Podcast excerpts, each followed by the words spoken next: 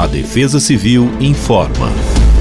Nesta quarta-feira, dia 14, o dia deve amanhecer marcado pela presença de nebulosidade em todo o estado de São Paulo, principalmente no corredor leste, onde há condições para chuva ainda no período da manhã. No período vespertino, a atuação de uma frente fria sobre a região deve contribuir para ocorrências de pancadas de chuva sobre todo o território paulista. Essas pancadas devem estar acompanhadas de ventos e raios. Como há indicativo para acumulados diários expressivos, principalmente na região do Vale do Ribeira e Litoral Paulista, a atenção deverá ser redobrada, pois haverá risco para transtornos. A máxima para quarta-feira é de 28 graus e a mínima de 22 graus em São Paulo. Em Ribeirão Preto, a máxima será de 34 graus e a mínima de 21 graus. Em Presidente Prudente, máxima de 36 graus e mínima de 21 graus.